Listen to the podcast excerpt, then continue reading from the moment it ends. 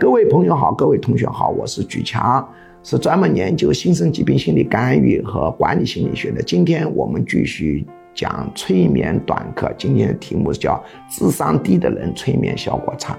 我们很多人有个误区，以为智商低的人催眠效果好，真的是搞错了。智商越低，催眠效果越差；智商越高，催眠效果越好。为什么呢？因为催眠它本质上是一种。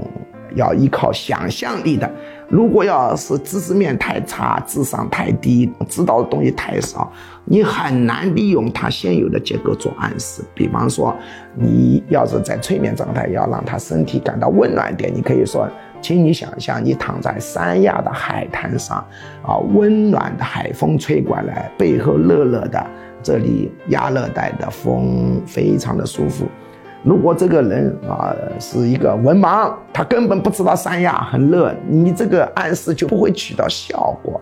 比如碰到那种从来不出门的老太太，嗯，这个文化呃程度很低。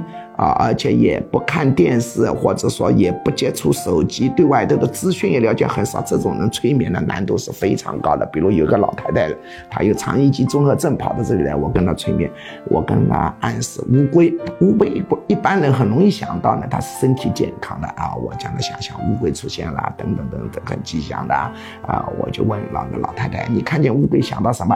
她的回答是，我想到乌龟是可以炖汤喝的。那么你这个暗示就失败所以呢，智商越低，实际上催眠效果就越差。